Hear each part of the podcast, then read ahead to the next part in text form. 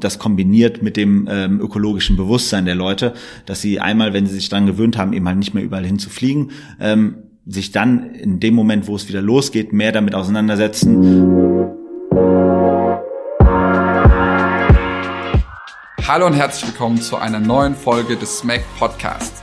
Heute in unserem ersten Teil von unserem Interview mit Boris Radke, Kommunikationschef von Omio, sprechen wir über die Vision von Omio, die Krisenkommunikation im Jahr von Corona und wie sich die Arbeitswelt in der Zukunft verändern wird.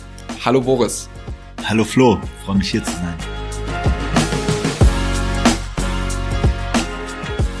Ja, super. Wir haben ja gerade schon äh, kurz kurz gesprochen. Äh, kannst du mal kurz äh, vorstellen, du, du bist jetzt seit einem Jahr im Travel. Mhm. Wie war jetzt vielleicht dein, dein erstes Jahr, deine erste Erfahrung äh, in dem Sektor? War ganz sicher nicht so, wie du es dir vorgestellt hast, aber vielleicht mal kurz und knapp, wie, was hast du erlebt? Naja, also äh, wie gesagt, ich bin äh, im Dezember 2019 zu Mio gestoßen, ähm, habe dann noch zwei normale Monate miterlebt, aber dann ging auch schon direkt der, der Krisenmodus los, äh, weil wir schon sehr früh natürlich die Reaktion aus China erlebt haben auf unserer Plattform. Das heißt, wir konnten sehr früh erkennen, dass da was passiert, was auch eine enorme Wirkung auf unser Geschäftsmodell haben wird jetzt erstmal. Ähm, äh, und um ehrlich zu sein, ich habe dir bis, bisher ist immer so gesagt, ich habe in meinem Leben schon viele Krisen miterlebt, äh, wirtschaftlicher, privater Natur in jeder Hinsicht. Ähm, aber so etwas, so eine globale Pandemie ist dann doch nochmal ein anderes äh, Ausmaß und das dann aber auch wiederum in einem Unternehmen zu erleben, was Teil dieser Branche ist, dieser Industrie ist, die natürlich am härtesten getroffen wird, ähm, ist natürlich auf jeden Fall aus meiner Sicht erstmal grundsätzlich sehr, sehr interessant, auch wieder miterleben zu können. Ja, absolut. Ich meine, wir sind Jahr in der Pandemie und ich freue mich überhaupt, dass wir hier in Person sind. Ja. Ich weiß nicht, heute war ich zum ersten Mal im Office dieses Jahr. Ja. Ähm, aber ich erinnere mich auch ungefähr letzten Jahr, äh, vor einem Jahr, da war, hatte ich ja eine ITB, die abgesagt wurde, aber gab es mhm. ja schon ein paar Treffen und da habe ich auch mit ein paar Hotelketten gesprochen, wo Leute mir gesagt haben, ja, das ist in China, aber das ja. kommt nach Europa, aber im April, Mai sind wir damit gut. Ja. Wie habt ihr das intern gesehen? Habt ihr das auch gesagt, okay, dass wir unsere erste Erfahrung ist, es ist kurzfristig, wir werden das aber unter Kontrolle bekommen? Oder habt ihr schon direkt gesagt, wow, das ist ein, ein Shift, das wird alles verändern, Disruptor? Ja. ja, also ich glaube schon, wir waren schon am Anfang natürlich ziemlich naiv. Ne? Also ich weiß, also ich habe ähm, direkt die, den Krisenstab äh, geleitet von Anfang an. Also es fing schon im Januar an, um ehrlich zu sein, ging dieser Krisenstab los. Und dann ab naja, Ende Februar war dann halt tägliches Briefing für die gesamte Company und so weiter und so fort. Und dann 13. März war dann halt der Tag X, wo dann halt der Freitag der 13., wo dann alle nach Hause gegangen sind und wir dann erstmal die Company runtergefahren haben. Ähm, die Modelle, die wir uns am Anfang vorgestellt haben, haben eben halt verschiedene Möglichkeiten abgewägt. Ne? Also auf der einen Seite eben halt die Möglichkeit, dass es eben halt nur eine kurzfristige Sache ist. Das Ganze flammt einmal kurz auf, wird sich dann aber erholen.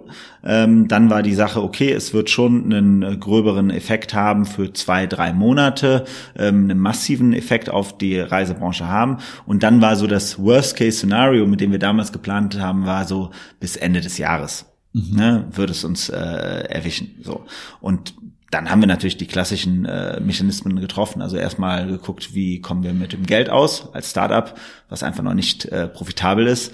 Ähm, dann, wie müssen wir unsere internen Strukturen darauf anpassen? Wir mussten ja bei uns in unserem Geschäftsmodell ist es halt so, dass wir ähm, in die Not kamen, quasi drei Monate Umsatz rückwirkend äh, zurückzubuchen. Ne? Also das heißt, viele Leute haben ja über Omio halt ihren Osterurlaub geplant schon und gebucht mit Tickets bezahlt, mit allem drum und dran. Ähm, wir hatten vorher irgendwie eine, ähm, eine, eine, ähm, Abbruchquote von ein paar Prozent im Schnitt und plötzlich lag die halt bei 30, 40 Prozent pro Woche. So und ähm, das mussten wir erstmal überhaupt vom Customer Service dann richtig hinbekommen. Das heißt, wir mussten unheimlich viele sehr schnelle Aktionen treffen. Ähm, die Art und Weise, wie wir arbeiten als Organisation, mussten wir komplett ändern. Das war halt schon, ähm, das ging sehr, sehr schnell. Was interessant war, war wirklich zu sehen, wie sich dann, wie wir eigentlich auf unserer Plattform eigentlich schon immer sehen konnten, was passiert. Ne? Also wir konnten äh, im Januar erkennen, dass die ganzen Chinesen aufgehört haben, nach Europa zu reisen. So. Durch die Krise.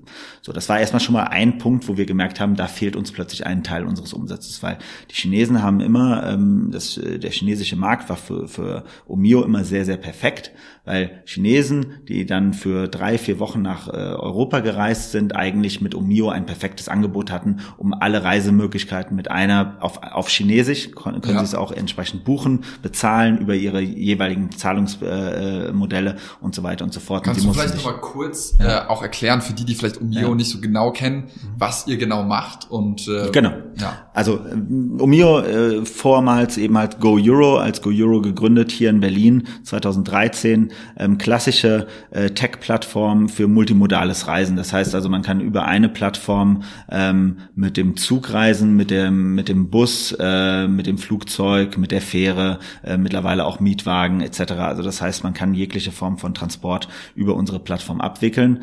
Ähm, das heißt auch direkt buchen und man bekommt auch das Ticket direkt innerhalb der App. Ähm, das heißt, es ist kein reiner Preisvergleich, sondern eben halt wirklich ähm, äh, One One Stop Shop.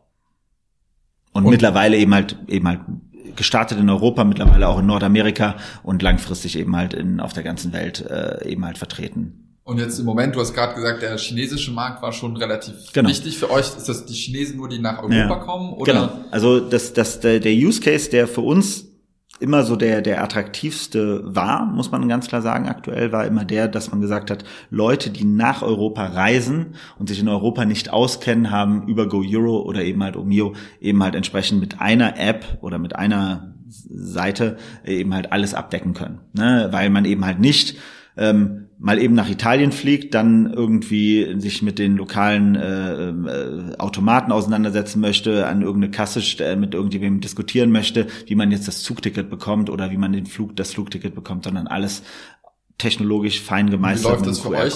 Sind die alle so digital, dass ihr das abbilden könnt ja. äh, in Europa? Oder? Also mittlerweile schon, muss man ganz klar sagen. Also wir haben schon weit über 1000 äh, Anbieter auf unserer Plattform. Ähm, wir, wir unterstützen auch viele Anbieter dabei, digital zu werden. Das heißt, wir bieten denen auch Schnittstellen an, die ihnen, sie es ihnen ermöglicht, ihre, ihr Ticketing auf QR-Code-Basis eben halt machen zu können, etc. Das heißt, das ist grundsätzlich alles schon gut. Das einzige Problem ist halt einfach, es gibt keine Plattform, die das alles äh, zusammenpackt. Ne? Und da ist ja genau unser Ansatz zu sagen, man kriegt alles auf eine Plattform und aus dieser Plattform heraus schafft man dann mehrere Use Cases dann auch für die Zukunft. Mhm. Und ist das hauptsächlich für den Endkonsumenten oder macht ihr das absolut, auch für, für aktuell ja. absolut Endkonsumentengeschäft ähm, B2B muss man jetzt sagen, ist durch die Krise sowieso jetzt eher äh, nicht so wichtig. Ähm, äh, aber man muss auch ganz klar sagen, äh, vom, vom Use Case her ist es erstmal reines B2C. Ja. Und du hast ja gerade eben schon gesagt, äh, ihr könnt so ein bisschen in die Glaskugel schauen, ja. weil ihr sehen könnt, was ja. suchen die Leute, was buchen die Leute. Ja. Äh, es gibt ja auch ein paar andere, die sich das auch getraut haben, so ein bisschen in die Glaskugel zu schauen, à la, à la Bill Gates, der sagt, äh, 50 Prozent des Business Travels äh, wird wegfallen. Mhm. Ähm, Chesky von, von Airbnb hat auch gesagt, es wird sich alles verändern. Wie siehst du das? Ja. Wagst du da mal so einen Blick in die, in die Glaskugel ja. zu schauen, wie wird sich Travel vielleicht B2C und B2B-Markt ja. entwickeln? Also ich glaube erstmal, das sind natürlich diese globalen Blicke, die man darauf legen kann. Äh, und da würde ich sagen, da kann man, also ich gehe auch davon aus, dass, dass diese Krise ein massives, eine massive Veränderung der Reisebranche und der Tourismusbranche ins, insgesamt bedeuten wird. So. Aber ähm, man muss auch ganz klar sagen, dass äh, es wird ganz einfache Nutzungsverhaltensänderungen geben. Ne? Also bis vor dieser Krise war es so, dass zwischen 40 und 70 Prozent je nach Land und je nach Anbieter ähm, sämtlicher Tickets im äh, Zug und auch im Busbereich wurden noch an Automaten mhm. ausgelöst. Ne? Ähm, Jetzt, da fällt es mir sehr, sehr leicht zu sagen, das wird nie wieder der Fall sein. So, ne? Also der Anteil wird sicherlich vielleicht sich nach der Krise auf 10, 15 Prozent begeben, ja. weil sich jeder an Apps gewöhnen wird. Also auch ältere Nutzer werden sich an Apps und äh, digitale Anbieter gewöhnen in der Zeit. Ja, und Zeit. wenn die Apps auch gut genug sind, genau. das sieht man ja hier in der BVG, glaube ich, in Berlin ja. gut ja. Seit zwei Jahren gibt es eine gute PayPal-Schnittstelle ja. etc. Ja. und plötzlich genau. nutzen das auch fast alle, Ganz weil genau. es einfach einfacher ist. Ganz genau, Usability. Ne? Und ähm, also das zum Beispiel als ein Beispiel. Dann ähm, gehen wir davon aus, dass es einen massiven Shift ähm, geben wird Richtung Ground Transportation, also das heißt mehr Zug, mehr Bus ähm, nach der Krise, weil sich einfach das das kombiniert mit dem ähm, ökologischen Bewusstsein der Leute, dass sie einmal, wenn sie sich daran gewöhnt haben, eben halt nicht mehr überall hinzufliegen, ähm, sich dann in dem Moment, wo es wieder losgeht, mehr damit auseinandersetzen, welche Alternativen gibt es. Und wenn Sie dann eben halt über eine Plattform wie Omio beispielsweise sehen können, dass es auch sehr, sehr günstig ist und auch zeitlich viel flexibler ist, von Paris nach Amsterdam im äh, Zug zu fahren oder von Paris nach äh, Mailand, ähm, dann werden die Leute das machen. So ähm, und äh, darüber hinaus gehen wir aber auch davon aus, dass ähm, die die die Menschen sich generell viel mehr über die Art des Reisens informieren werden nach der Krise. Das heißt, ich werde mich darüber informieren, welche, gibt es irgendwelche Restriktionen? Gibt es irgendwelche Vorgaben, die der Anbieter macht, wie man reisen muss? Was muss ich mitnehmen? Worauf muss ich achten? Das heißt, der Informationsgehalt, den man mit einer Reise verbindet, wird steigen. Und auch da werden wir eben halt sicherlich auch wieder, für Umio ist das eben halt auch wieder ein enormer Vorteil, weil wir dadurch eben halt natürlich auch wieder unseren Content sehr viel stärker an unsere Endkunden ausspielen können, weil sie den, den jetzt auch endlich haben wollen. Ne? Es war vorher irgendwie alles so drumherum, aber wenn ich jetzt in meiner App die Information bekomme, hey, wenn du hier mitfährst, musst du auf jeden Fall eine Maske mittragen. Ähm, ob du die aufsetzen musst oder ob du die nur mithaben musst, wird sich dann zeigen, aber du musst auf jeden Fall eine mittragen, weil das muss uns ja allen bewusst sein. Es wird bestimmte Verhaltensweisen geben. Wir werden uns alle damit auseinandersetzen müssen. Wird es jemals nochmal eine Zeit geben, wo wir nicht eine Maske bei uns tragen müssen? Ja, das sieht man ja auch schon im Trend aus China ja. oder aus Asien die ja vorher schon Masken getragen haben, die wir immer ein bisschen blöd angeschaut genau, haben. So ein bisschen, ganz genau. Was, was macht ihr denn? Und jetzt plötzlich ja. äh, findet man es komisch, wenn man im Film eine Person ja. sieht ohne Maske. Ja. Aber ähm, wie sieht das denn auch mit dem ganzen Thema Storno, Stornogebühren aus? Oder Storno, mhm. so Fristen oder ähm, das muss ja mega kompliziert sein zwischen den verschiedenen ja, Betreibern ja. und gerade in der Zukunft braucht man ja mehr und Absolut. mehr Flexibilität. Ja. Also es gibt zwei Themen, die ich gerade auch auf der EU-Ebene sehr stark versuche voranzutreiben. Das eine ist eben halt ein europaweites, idealerweise natürlich globales äh, Passagierrecht, äh, eine Reform dessen, weil im Endeffekt aktuell gibt es das nur einheitlich über die IATA für Flugpassagiere. Das versuchen, also ist unser großer Ansatz mit verschiedenen anderen Anbietern auch, dass eigentlich zu weit weiter zu spannen und eben halt auch über Bus äh, und Bahn etc. zu machen, damit der Konsument einfach ein Gefühl der Sicherheit bekommt, dass er weiß, wenn irgendetwas in der Kette nicht funktioniert, dann habe ich da ein Recht drauf und kann weitermachen, so ne und und kann weiterreisen, ohne dass ich in irgendeine Falle gerate, ähm, wo ich plötzlich mein Geld nicht bekomme. Weil der Idealfall, das ist ja das, wo wir hinwollen als Omio, ist ja eigentlich, dass ich irgendwann sage, ich krieg ein Ticket und in dem Ticket drin ist mein Zug mein Bus, meine, mein Flug und so weiter und so fort. Und das kann alles über ein Ticket abgedeckt werden, weil das System dahinter eigentlich dafür sorgt, dass ich meine Platzreservierung habe, dass ich weiß, wie ich da hinkomme, dass ich auch weiß, bin ich gerade in der Zeit, kriege ich den Zug oder kriege ich noch den anderen Zug. Ähm, vielleicht komme ich nicht mehr an den, an, an den Flieger ran, vielleicht gibt es eine Alternative, die mir dann über die App mitgeteilt wird und wo ich dann selber entscheiden kann, ach warte mal, dann nehme ich den Flieger gar nicht, sondern dann setze ich mich lieber jetzt sofort in den ICE und fahre einfach durch. Das dauert vielleicht zwei Stunden länger, aber wenn ich das über den Flieger machen würde, würde ich das auch nicht mehr hinbekommen. Also dementsprechend diese Formen von, von Ideen werden wir ja umsetzen und, und das ist einfach ein Potenzial, was, was für die gesamte Reisebranche ja erheblich ist. Und da sieht man dann eben halt auch, dass die ganzen Reiseanbieter da eben halt auch jetzt an den Punkt kommen, müssen, eben halt sich darüber Gedanken zu machen. Aktuell war es ja immer noch so, das haben wir ja immer bei Ryanair und bei EasyJet immer so als, als Kunden ja immer selber sehr lustig gefunden. Die haben ja quasi ihren gesamten Business Case auf diese Edge Cases ausgelegt, ne? dass du irgendwann am Ende doch noch äh, deinen Koffer aufgeben musstest, dass du am Ende doch noch einen Platz reservieren musstest und plötzlich hast du dann mehr gezahlt, als du eigentlich erwartet hattest. Und das wird ähm, da bin ich mir sicher, wird es halt äh, globale ähm, Standards in Zukunft geben ähm, und dem werden sich dann auch mehr und mehr Reiseanbieter unterwerfen. Das heißt, dass man wirklich mehr von dieser ganzen Plattformökonomie noch ja. profitieren kann ja. als Endkonsument. Als sozusagen. Konsument, ganz genau. Und das ist ja auch das, muss man, also mein, meine Meinung ist immer, ich glaube, die Reisebranche ist eine der kundenfeindlichsten Branchen, die es aktuell noch auf der Welt gibt, weil sie eben halt am wenigsten disrupted ist durch Technologie und technologische Plattformen. In allen anderen Bereichen merkt man mittlerweile, dass der Kunde eine enorme Macht gewonnen hat in der Reisebranche ist es immer noch eine absolute Katastrophe. Ja, ja ich sehe das auch im Moment mit, auch mit vielen Hotels. Wir arbeiten ja viel mit, mit Hotels zusammen und, und, und schauen uns das an, aber haben wir jetzt auch gerade meine Familie einen Trip gebucht äh, für, für den Sommer, wo dann auch plötzlich steht, ähm, man muss vier Wochen vorher stornieren. Ja. Da sagt man sich auch, okay, ihr wollt gerade neue Buchungen reinholen, ja. ihr wollt, dass Leute den vertraut, aber dann habt ihr dann noch solche äh, Stornierungsfristen. Natürlich braucht man auch Sicherheit. Ja aber man muss halt auch wie die Usability einfach die Confidence zurückgeben, damit also, Leute sich trauen. Also mal als ein herrliches Beispiel war ja eben halt jetzt, wie gesagt, dann so im April letzten Jahres, als dann halt diese Riese oder März, April, als diese riese Stornierungswelle über uns hereinbrach. Das Lustigste oder was das, das Spannendste, was wir da gemacht haben, war damals einfach ein äh, Google Sheet aufzusetzen den global auszurollen, also globale Freigabe zu geben, wo wir einfach sämtliche Storno-Regelungen unserer Anbieter reinge reingepackt haben. Das heißt, jeder Konsument wurde einfach nur auf dieses Google Sheet-Ding gepackt, also äh, äh, verwiesen. Und ähm, sobald man da reingegangen ist, konnte man dann sagen, okay, alles klar, Lufthansa so, ähm, äh, Trenitalia so ähm, und äh, EasyJet so, ähm, da, weil, weil einfach es so unklar war und wir gesagt haben, okay, bevor wir jetzt anfangen, irgendein schickes Interface zu bauen, ne, was nochmal zwei, drei Wochen dauern wird, bis dahin haben wir die, ist die große Welle schon fast wieder abgeebbt, aber jetzt brauchen die Leute eine Orientierung und unser Customer Service wird es niemals hinbekommen, weil wir den gar nicht so stark expandieren konnten in der Geschwindigkeit. Also haben wir gesagt, Leute, guckt erstmal auf diese, äh, auf diese Excel-Liste, schaut mal rein, vielleicht kriegt ihr da eine Orientierung und dann gucken wir weiter. Ja, das ist ja das, das Motto von einem perfekten Tech-Unternehmen sozusagen. Ja. Time to implement, es gibt ein Problem, Absolut. wir lösen es und dann kann man danach das Absolut. MVP immer noch verbessern. Ganz genau. Dann haben, nach zwei Wochen hat dann unser SEO-Chef gesagt, der Norm hat dann gesagt, so Leute, so geht das aber nicht, ne? weil Klar. Google, Google Sheet kriegt man nicht auf SEO ähm, äh, draufge, äh, draufgepackt und dann hat er daraus dann halt eine schöne äh, Seite gebaut,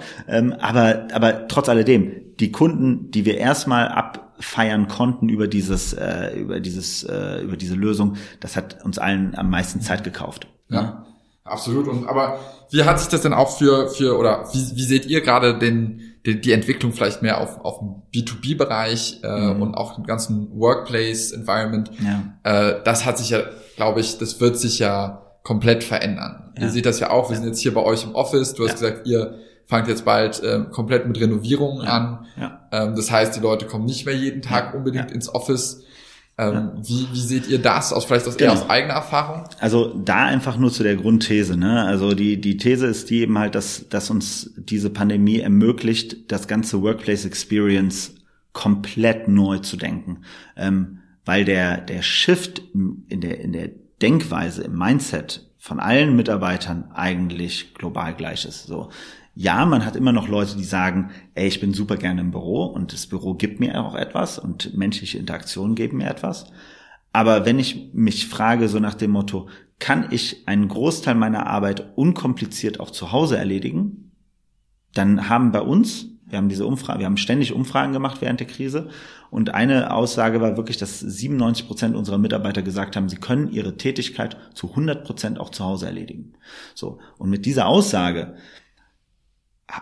muss man sagen, also das, was uns vorher sehr, sehr stark limitiert hat, ne, ähm, Office Space, ne, mhm. war, als ich bei Zalando war, als ich äh, auch jetzt mit Auto 1 gearbeitet habe oder jetzt hier bei Omio, so, war Office Space immer eins der größten Probleme bei Pro7 Sat 1.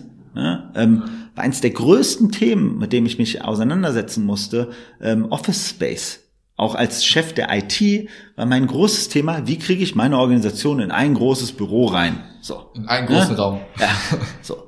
Und, und das war immer ein, ein, ein ständiges Thema. Management auch, eine, eine Organisation. Das fällt jetzt weg. So, und das ist radikal. Das hat, es hat enorme Möglichkeiten für uns. So, und für mich bedeutet das jetzt einfach, dass wir als Omio jetzt in ein, in ein ständiges Recruiting reingehen können, weltweit. So, mhm. wir können sagen, Hör mal, jeder Mensch auf der Welt kann für Omio arbeiten. Wir sorgen dafür, dass es arbeitsrechtlich natürlich funktioniert und so weiter und so fort. Das müssen wir regeln. Das sind auch definitiv noch Hürden, die wir da nehmen müssen. Deshalb ist das nicht so simpel. Aber in Sachen Workplace sind wir ganz anders aufgestellt. Wir können mit einer Partnerschaft mit größeren Coworking Spaces da arbeiten. Wir werden sicherlich noch einen Headquarter haben, weil wir haben bestimmte Funktionen wie Finance, Legal, HR, ähm, IT selber, also das, das IT-Support-Team, so, die werden einen physikalischen Space brauchen und da brauchen die auch ihren ständigen Arbeitsplatz, die brauchen Möglichkeiten, Sachen zu storen und so weiter und so fort. Gar keine Frage, das wird es auch weiterhin geben. Aber der Großteil der Engineering-Organisation, der Großteil des Marketings, des Commercials und so weiter und so fort, die werden nie wieder in ein klassisches Sardinenbüchsenartiges Office Space zurückkehren. So und deshalb bauen wir unseren Workplace jetzt so um, dass wir sagen halt einfach, wir schaffen ein Headquarter. Das machen wir mehr zu einer Art Coworking Space mit den Support Functions, die ihren ständigen Arbeitsplatz brauchen und alles andere, auch von unserem Tech-Stack her, den haben wir jetzt komplett neu aufgesetzt, damit wir eben halt wesentlich weniger über VPNs arbeiten müssen und wenn, dann eben halt auch sehr viel einfacher, ähm, damit diese ganze Seamlessness des Arbeit, Arbeitslebens möglich ist. Ne? Das heißt, ich kann mit meinem Laptop und meinem iPhone, egal wo in der Welt, für Omio arbeiten und komme auf alle Tools, ich komme auf mein ähm, äh, Jira und mein Confluence drauf, ohne, ohne weiteres und das ist halt schon aus meiner Sicht definitiv für uns als Organisation nochmal ein enormer Boost. Mhm. Ich kann mir nur gerade aus der Diskussion mit vielen großen Unternehmen und, und klassischen Unternehmen vorstellen, dass das natürlich gerade eine, eine gigantische Umwälzung ist. Für uns ist es eher einfach, um ehrlich zu sein. Ja, ich will gleich nochmal ähm, zu dem Thema so ein bisschen Krisenkommunikation äh, ja. zurückkommen und wie du oder wie ihr das ja. auch kommuniziert habt mit den Mitarbeitern, weil ich glaube, das ist ja das Wichtigste, alle mitzunehmen. Aber kommen wir nochmal ein bisschen auf den Punkt zurück äh, mit Travel Related. Ja das wird ja auch dann sozusagen alles verändern, wenn, wenn ihr ja. Leute einstellen könnt in der ganzen Welt, dann könnt, müssten die dann vielleicht zum Beispiel mal für einen Monat genau. nach Berlin kommen genau. und dann bucht ihr dann vielleicht eher also, Serviced Apartments und so, das ist ja auch so genau, das, das ist total genauso der Gedanke. Ne? Der Gedanke ist eigentlich, dass wir dann sagen, wir werden wahrscheinlich eher so ähm, dreimal im Jahr, ähm, also aktueller Plan, ne? also muss man immer sagen. Der aktuelle Plan wäre so, dass wir dreimal im Jahr so eine Art Strategy Offsite mit der gesamten Company machen. Also das heißt, wir laden wirklich alle Mitarbeiter aus der ganzen Welt ein an einen Ort. Das kann Madrid sein, das kann Berlin sein, das kann Mumbai sein, das kann irgendwo auf der Welt sein. So und da holen wir unsere 300, 400 Leute hin für eine Woche, ähm, sorgen für entsprechende Accommodation, wir sorgen dafür, dass wir einen entsprechenden exciting Space haben, wo die Leute halt wirklich an der Strategie, an den OKRs und so weiter zusammenarbeiten können für eine Woche ein bisschen auch Event drumherum, äh, Kultur und so weiter und so fort und dann wieder zurück in ihr äh, in ihr Haus oder ihr, ihr Zuhause und von dort aus weiterarbeiten können. Genau. Das heißt, es dann doch irgendwie nicht nur das finde ich ganz interessant, es ist nicht nur jetzt so Service Apartment oder länger, dass man vielleicht mal ein bisschen länger da arbeitet und auch eine Küche haben möchte, sondern dass der Trend sogar dann wieder zurückkommt zu großen Conventions und, und Städte, die dann Aber so anderes. Events mit tausend Leuten genau. abbilden genau. könnten, äh, weil du musst entweder wirklich die große Kapazität haben, wo ja auch Berlin dran arbeitet, ja. ähm, oder es, es lohnt sich halt so gar nicht. Und wie, ja. siehst du das dann so ein bisschen für die die, die mittleren Städte, sagen wir mal. Wir haben ja auch gestern über ein paar Städte gesprochen. Ja. Äh, was ist da so deine, deine Einschätzung, wie sich das also, entwickeln wird? Das, das Verrückte ist ja immer, also äh, ich weiß nicht, ob äh, wer, wer, wer The Black Swan von äh, Taleb, äh, Nicolas Taleb gelesen hat. Ne? Das ist ja immer so das, das beste Beispiel dafür. So eine Krise wie die jetzt wird am Ende Verhaltensweisen auslösen, die wir noch 0,0 vorhersehen können. So. Aus einer nüchternen, klassischen, alten Sicht haben viele Städte nach Corona ein enormes Problem, ne? weil ein Großteil der Infrastruktur nicht mehr benötigt wird, ne? weil es wird nicht mehr diese Form von externen Conventions geben. Es wird nicht mehr diese Form von externen großen Events geben und so weiter und so fort. Das wird viel digitaler stattfinden. So. Ähm, auf der anderen Seite wird es aber einen anderen Shift geben. Also der, der, der Hang dazu, dass Menschen Menschen treffen möchten im, im, im Persönlichen, ähm, wird ja nicht durch Corona verändert werden. Das, das werden wir uns auch nicht nehmen lassen. Ich glaube, ganz ehrlich, wenn wir dann irgendwann kommen wir dann an den Punkt, wo dann irgendwann die Menschheit sagt, okay, dann fuck it, äh, dann müssen wir jetzt mit dem äh, Coronavirus leben, weil, ähm, weil, weil wir lassen uns nicht so lange so einschränken. Mhm. Ja. Gerade also, du als Kommunikator. Genau, ich sowieso nicht, aber äh, aber ja, wie gesagt, und ich glaube aber eben halt schon, dass sich Städte wie Frankfurt, Städte ähm, wie äh, was was gibt's da noch für gute Beispiele für Convention Cities aus deiner Sicht? Äh, Barcelona. Ja, Barcelona, also super gutes Beispiel. Ne? Also Barcelona, äh, Frankfurt, Städte, die wirklich in diesem Convention-Business wirklich über Jahrzehnte eine Riesenindustrie aufgebaut haben und auch ganz viele Abhängigkeiten in dieser Industrie aufgebaut haben, die werden schon sehr, sehr stark gesprengt werden. Und da wird es eine sehr große Disruption geben. Die kann sich natürlich wiederum auffangen durch andere Sachen, wie das, was ich gerade genannt habe, dass eher Companies ihre eigenen Events dann machen. Aber ich glaube schon, dass dieses diese, diese, diese absurden Conventions, die es ja wirklich in allen Branchen in den letzten zehn Jahren gab, die wird es nie wieder in der Form geben. Also da wird es eine enorme Vereinfachung geben. Ja, ich ich finde das richtig witzig, denn genau jetzt vor einem Jahr äh, saß ich beim Travel Industry Club auf dem Panel und habe das moderiert und da sprachen wir auch mit äh, da sprach Herr, Herr Andresen von der DEHOGA Berlin drüber, wie die Berliner Stadt als Convention City sich entwickelt und dass das für uns in, in der Hotellerie die nächsten fünf Jahre natürlich boomen wird. Ja. Jetzt ein Jahr später sagt man, oh, das ist, äh, das wird wieder gesprengt. Ja muss man mal sehen in, in einem Jahr, in zwei Jahren, wie, wie das steht. Da müssen wir hier mal ein Status-Update also ich machen. Aber glaub, Berlin selber wird die größte Chance haben daran eben halt, weil, weil in dem Moment, wo sich diese, also das soziale Leben wieder gefangen hat, äh, wird Berlin äh, die größte Explosion in Sachen Kultur, in Sachen Clubszene wieder bekommen, die sie jemals, glaube ich, äh, sich vorgestellt hat. Also ich glaube, da, wär, da wird man, genau, genau. Also ich glaube, da wird man nicht mehr, äh, was waren das vorher? 70.000, 75.000 junge Menschen, die jedes, jedes Wochenende nach Berlin geflogen sind. Da werden wir ähm, äh, ab nach Corona werden wir da über eine ganz andere Größenordnung reden. Ja, stehst schon Mittwochabend an, ja. damit du reinkommen kannst. Ja, nee, aber super, dann würde ich sagen, wir machen jetzt hier erstmal eine, eine, eine kurze Pause und sprechen dann im zweiten Teil so ein bisschen mehr über Kommunikation mhm. und auch gerade deine Erfahrung als, ja. glaube ich, Ikone im Kommunikationsbereich in Deutschland, aber auch ja, was es bedeutet, ein Unternehmen durch eine Krise zu führen und ja. digitale Transformation.